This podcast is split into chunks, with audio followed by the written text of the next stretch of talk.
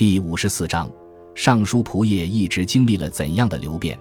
尚书仆射是一度相当于宰相的官职，仆以为主管，因古代重武，有主射者掌事，故诸官之长称仆射。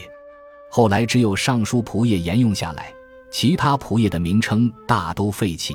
因此，魏晋南北朝之后的仆射专指尚书仆射。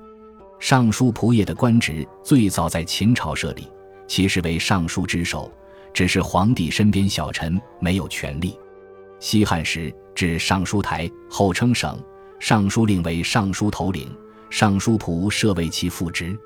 东汉光武帝时，因尚书台权力越来越大，尚书仆射的权力也渐大。汉献帝时。设左右仆射，此后历代沿置。魏晋南北朝之际，尚书仆射上有尚书事、尚书令两职，但因经常空缺，尚书仆射已相当于宰相或副宰相。例如东晋谢安、北魏李冲、北齐杨等，都是以尚书仆射一职分掌或专掌朝政。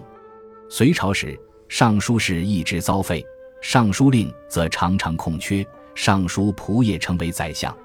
唐代因唐太宗李世民登基前任尚书令，此后无人敢任此职。尚书左右仆射成为事实上的尚书省长官，一度与门下省、中书省长官并称宰相。